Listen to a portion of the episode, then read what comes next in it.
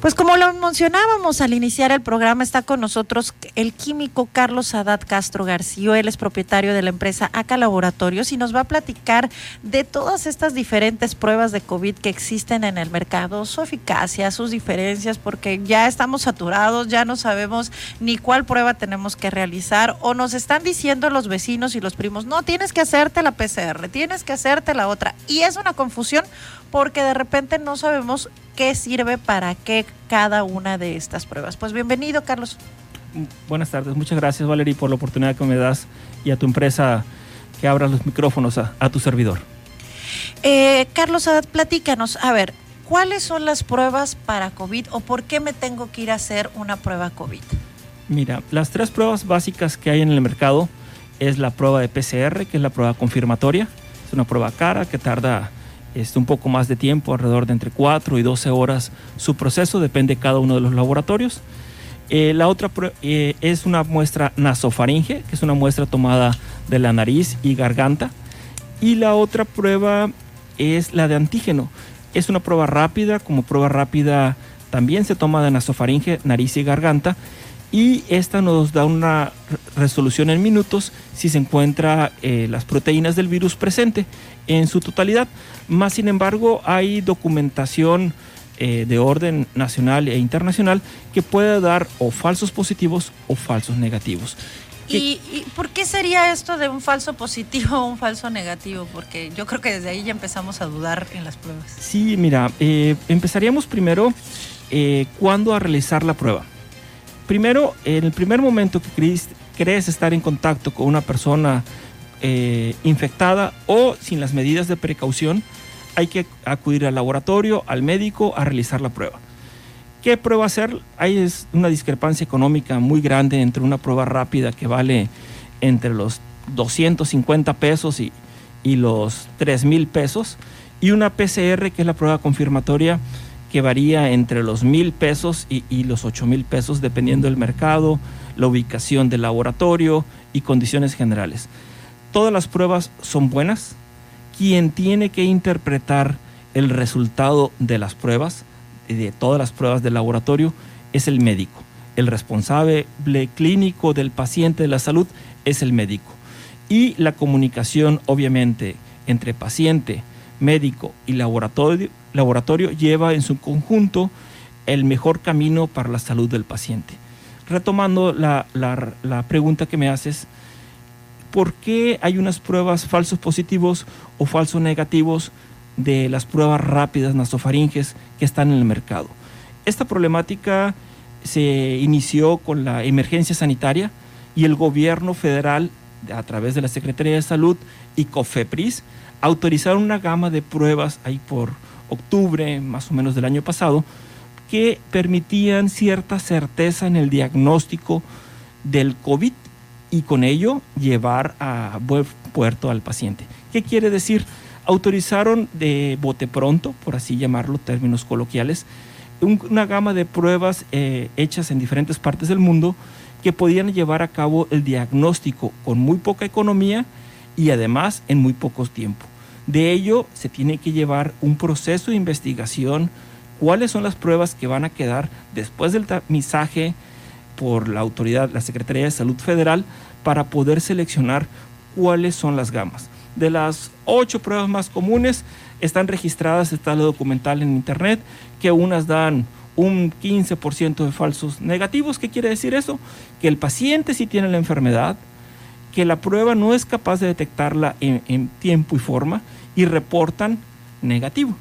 Y está el otro extremo eh, en el cual la prueba sale positiva y es una interferencia de una proteína, de una molécula, de un virus cualquiera de la gripe común y con ello dar un falso positivo y no propiamente pertenecer a la molécula eh, exclusiva del COVID-19. En, en, ese parámetro, esta problemática es a nivel nacional, no nada más a nivel estatal. Y reitero, fue por la emergencia sanitaria que se llevó a cabo la autorización tanto de las pruebas y a la par también de las vacunas, que a través de decretos para facilitar y tratar de llevar a mejor puerto a la ciudadanía en el cuidado de la salud. Mira, finalmente eh, yo me imagino que a esta altura, después de año y medio que hemos vivido y sobrevivido al COVID, pues todos de repente hemos tenido que acudir a algún servicio para realizarse alguna prueba. ¿Cuáles son los grupos que en este momento se, se están acercando más a ustedes o, qué beneficios tendrían de acercarse con ustedes en, en ACA Laboratorios? Este, muchas gracias, Valerie. Mira, este, en ACA Laboratorios tenemos el servicio a domicilio nosotros no segregamos a la comunidad eh, que padece COVID-19. Tenemos las medidas de precaución extremas. Gracias a Dios a estos 15 meses de la pandemia no hemos tenido un caso reportado de positivo de COVID-19 en ACA Laboratorios y a su vez, obviamente tampoco entre, entre, nuestros clientes hubo una infección. ¿Qué quiere llevar a cabo esto? Es un servicio profesional, de calidad y de calidez para que cada uno de los pacientes que requieran el servicio, aún así estén cursando con esta enfermedad, sean atendidos en tiempo y en forma. Reitero, tanto la prueba como las para llevar a cabo el diagnóstico, como el seguimiento de paciente post-COVID o durante la enfermedad, que son altamente infectantes, con gusto le brindamos el servicio. Ya que me detectaron COVID a través, entiendo yo que la más eficiente es la prueba PCR, ya me detectaron, ya estoy en mi periodo de, pues de, recuperación de la enfermedad, independientemente de qué tan graves sean los síntomas. ¿Qué otras pruebas eh, se necesitan para ya saber si está uno libre de los efectos que también se han presentado de manera secundaria? Eh, retomamos la, la inicial participación. El médico es el que determina qué tipo de pruebas, de acuerdo a los signos y síntomas.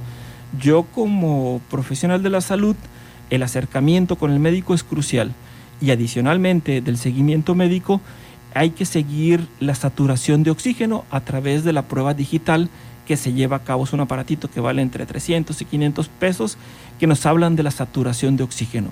Esta información para mí es crucial que lo sepa la comunidad. Este, no sé, usted dígame si tengo la oportunidad de compartir la información. Sí. Eh, es un aparatito que vale, te digo, como 500 pesos, lo venden en la farmacia, se pone en el, dedo a nivel digital y este va midiendo la saturación de oxígeno. De 100 a 95% de saturación de oxígeno es un paciente normal, que hay que estar bajo supervisión médica e informándole que está cursando la enfermedad. Entre 95% y 90% hay que informarle con prioridad al médico, asistir al médico o para que éste lleve un ajuste de medicamento, cambio de medicamento o aumento de dosis. Eso lo determinará el médico. Y por debajo de 90% de saturación, a nuestro familiar, a nuestro compañero, hay que llevarlo al, a lo que es el hospital para que le den tratamiento. Este paciente ya requiere un servicio de muy alta especialidad que solamente en, en lo que es el hospital podrán dar ese servicio. Eh, químico, eh, ya tengo entendido que no es nada más pues los exámenes donde ya te dicen que tienen COVID, sino que también en acá laboratorios tienen algunos otros servicios como sanitización que, pudieran ayudar para prevenir precisamente esta enfermedad.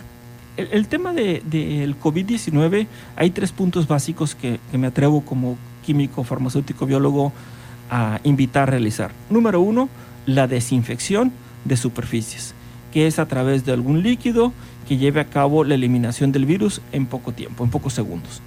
Número dos, la utilización de cubrebocas. Y tres, el lavado de manos constantemente. De ello, poder llevar a cabo, evitar la infección. Eh, el tema del servicio que ocupamos, tanto vendemos el desinfectante, es un desinfectante hecho a base de ácido peracético, nuestro cliente mayor es el Seguro Social a nivel estatal, nos compra el producto para llevar a cabo la desinfección de hospitales del Seguro Social. Y este, el otro servicio que también tenemos, que es el servicio como tal para llevar a cabo la desinfección de negocios, casas y consultorios. Carlos, muchísimas gracias por acompañarnos en Heraldo Radio La Paz. ¿Algún número telefónico, página donde puedan conocer los servicios que adicionalmente proporcionan en tus laboratorios? Muchas gracias. Este, sí, al 612 454-0040, es el conmutador, con gusto lo atendemos. Y en la página oficial del laboratorio, Acasadat Laboratorios, pongo el tema personal, yo soy el químico SADAT, y hacerle un poquito de, vista a que me encuentro acá. Este, repito, 612 454 0040. Con gusto lo atendemos.